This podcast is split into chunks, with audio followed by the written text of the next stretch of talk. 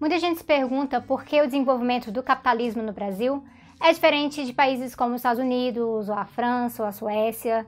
Por que, que lá parece que consegue extrair uns benefícios a mais que no Brasil, onde além do problema da pobreza, a gente tem também uma das piores desigualdades econômicas do mundo? Então hoje eu vou falar um pouquinho sobre capitalismo dependente, que é uma forma da gente enxergar a situação de subdesenvolvimento no Brasil.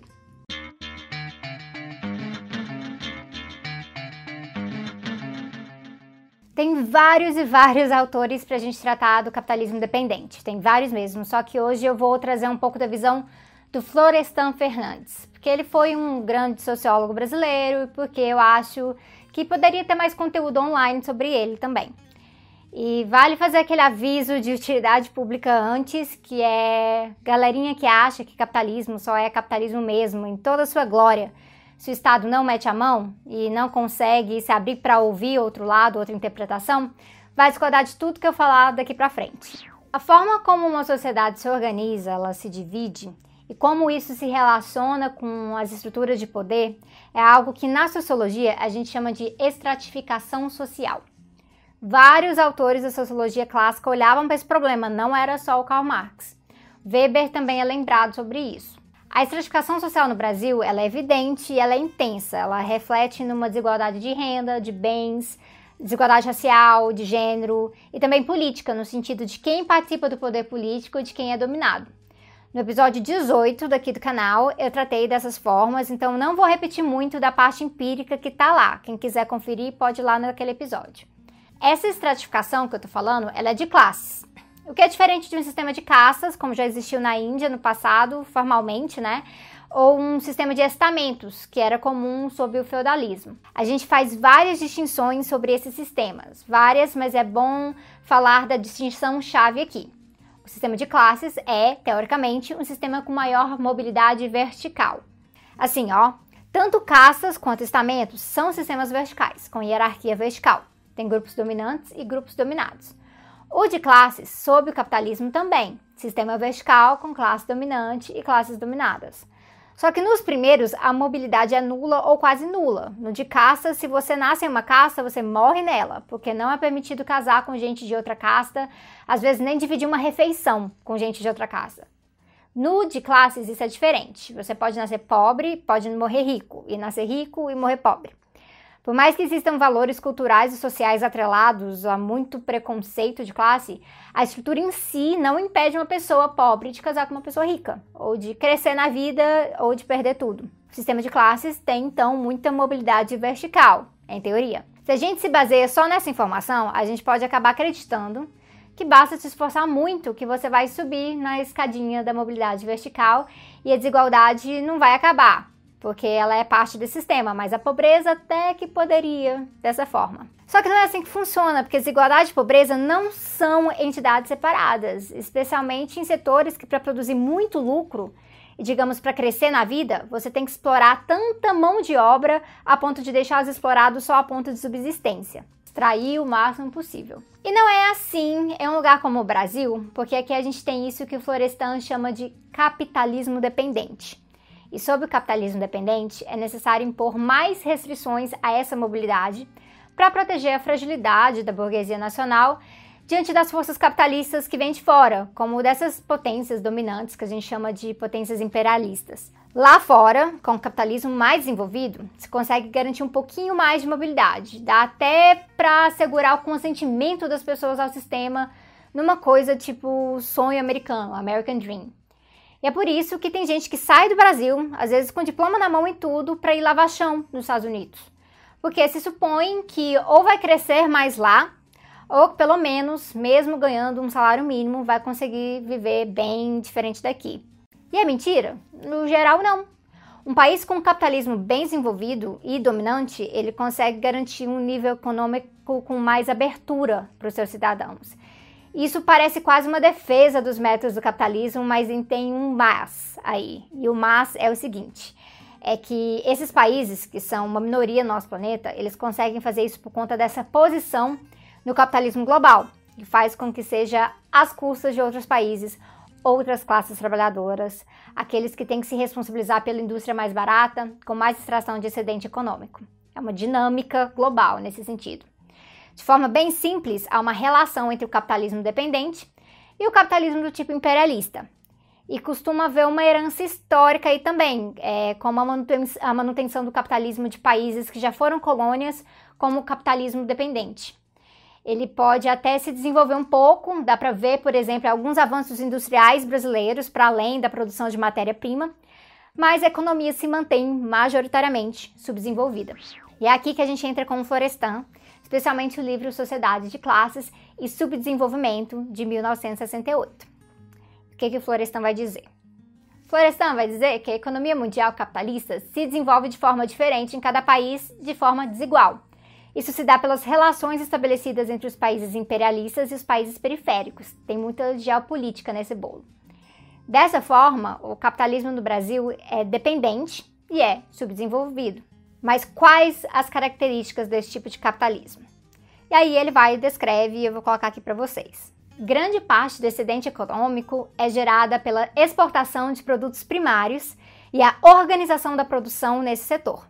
Dificilmente poderia evoluir para formas especificamente capitalistas sem elevar os custos a níveis demasiado altos. Nessa situação, a classe dominante brasileira se garante em cima de deixar as coisas nessa situação de dependência mesmo. Ela não tem confiança na sua própria habilidade de competir com as potências capitalistas, então ela opta por se encaixar em uma divisão de mercado internacional e divisão de trabalho internacional com uma posição semi-periférica, focada em commodities, essas matérias-primas, e uma manutenção relativa de uma economia de exportação e comercialização de excedente econômico que vai e torna essa burguesia menos vulnerável internamente. Florestan estava olhando isso no século passado, mas a coisa não mudou muito não agora em 2018. O Brasil continua muito dependente, a nossa economia de exportação é majoritariamente exportação de commodities, como recursos minerais, vegetais, agrícolas, né? Ah, e das mercadorias exportadas pelo Brasil, 63% são commodities. No sistema de classificação da ONU, isso se enquadra como economia dependente de bem primário. Em uma outra obra, já de 1975, chamada A Revolução Burguesa no Brasil, Florestan vai enfatizar isso. Ele vai falar que a burguesia de uma sociedade capitalista subdesenvolvida concentra o melhor das suas energias, de seu talento e da sua capacidade criadora na luta por sobrevivência econômica. Assim, a economia capitalista, subdesenvolvida, engendra uma burguesia que é vítima de sua própria situação de classe. Ela possui poder para resguardar sua posição econômica e os privilégios dela decorrentes no cenário nacional. Mas é impotente em outras direções fundamentais, a tal ponto que induz e fomenta um crescimento econômico que a escraviza cada vez mais intensamente ao domínio dos núcleos hegemônicos externos. E no que, que isso se reflete? De acordo com essa visão, mesmo vivendo sob, sob uma democracia, a gente vive em uma democracia piorada.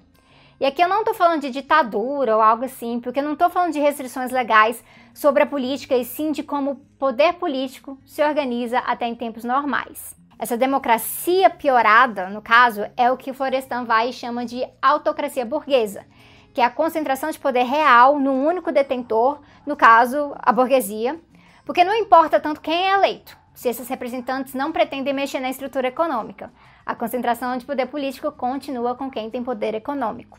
Uma das formas que essa autocracia burguesa garante isso é justamente fazendo com que a gente se molde nesses parâmetros de uma democracia representativa formal, e aí eles passam a abominar formas de participação popular além dela, além da eleição. Seja uma forma bem simples e nada radical na sua essência como as audiências públicas, que é algo que tem tão pouquinho poder na sociedade, mesmo assim essas construtoras, essas mineradoras, elas tentam comprar o tempo todo o resultado de uma audiência pública, com medo disso. Então imagina quando é algo um pouco mais avançado, mas ainda assim limitado, como os orçamentos participativos. O pessoal tem medo também. Agora, imagina a participação popular no sentido que a gente incentiva. De assembleias populares, conselhos, comunas e até mesmo quando a gente tenta eleger uma galera que não vai ser refém da burguesia. Essa burguesia surta, ela morre de medo. Que isso pode pôr tudo a perder, né? Para eles, então, pode ter democracia sim, mas tem que ser essa democracia restrita. E o que é que isso tem a ver com o que eu falei de mobilidade vertical, também restrita no sistema de classes no Brasil? Um aspecto é que, como economicamente o Brasil continua dependente, as formas de produção no Brasil ainda possuem traços do Brasil colônia. Isso é chamado de uma mistura entre elementos modernos e elementos arcaicos. Parte da sociedade simplesmente não é considerada gente o suficiente e usufrui dos mesmos direitos para poder ter essa mobilidade toda. E o maior exemplo que o Florestan dá disso, e eu concordo, é a situação da maioria negra no Brasil.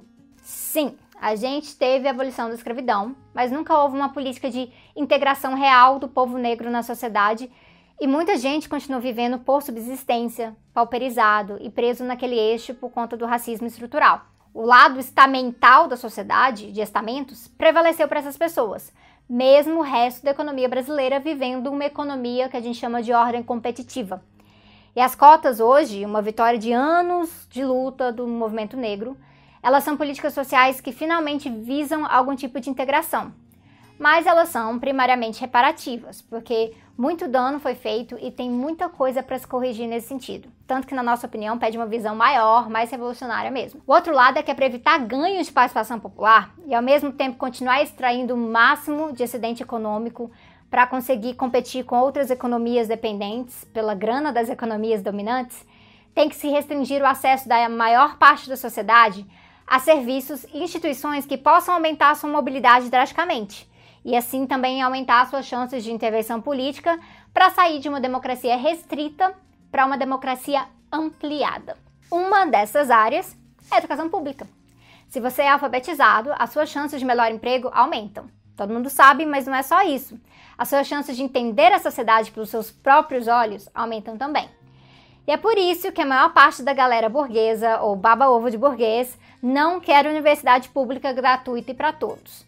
E é por isso também que eles morrem de medo de Paulo Freire, que infelizmente foi muito mais implementado lá fora do que aqui. Por mais que eles temem que é o contrário mesmo, sem ter evidência disso, porque na real essa galera não entende nada, nada, nada de Paulo Freire. E se eles soubessem que o Florestan Fernandes militou a vida toda por educação pública também e de qualidade, eu acho que eles iriam odiar o Florestan também. E é isso por hoje. Semana que vem eu tô tentando ver de fazer um hangout especial por conta do 8 de março com mulheres que estão ocupando esse YouTube com muita coragem. Se rolar mesmo, eu vou anunciar no Facebook, no Instagram e no Twitter. E a gente vai ter moderação nos comentários, vocês sabem, né? Espero que aconteça. E o resto de março eu quero falar de água, que por conta do Dia Mundial da Água, né, que é 22 de março, e por conta da luta que a gente está fazendo no Fórum Alternativo Mundial da Água, que a gente está travando contra as grandes corporações que estão vindo em março para Brasília rifar e negociar nossa água, não é só do Brasil, não. Quem quiser mais informações sobre o Fórum Alternativo Mundial da Água, tem link nas descrições, inclusive o nosso vídeo da nossa vaquinha assim como as referências de leitura para esse vídeo, que eu tenho certeza que já atendem boa parte das dúvidas que podem surgir. Então, sempre, sempre deem uma olhada nas referências, eu sempre coloco elas na descrição. Agora eu vou ali voltar para o manuscrito do meu livro, porque a falta de tempo tá fogo. Então, tchau, galera!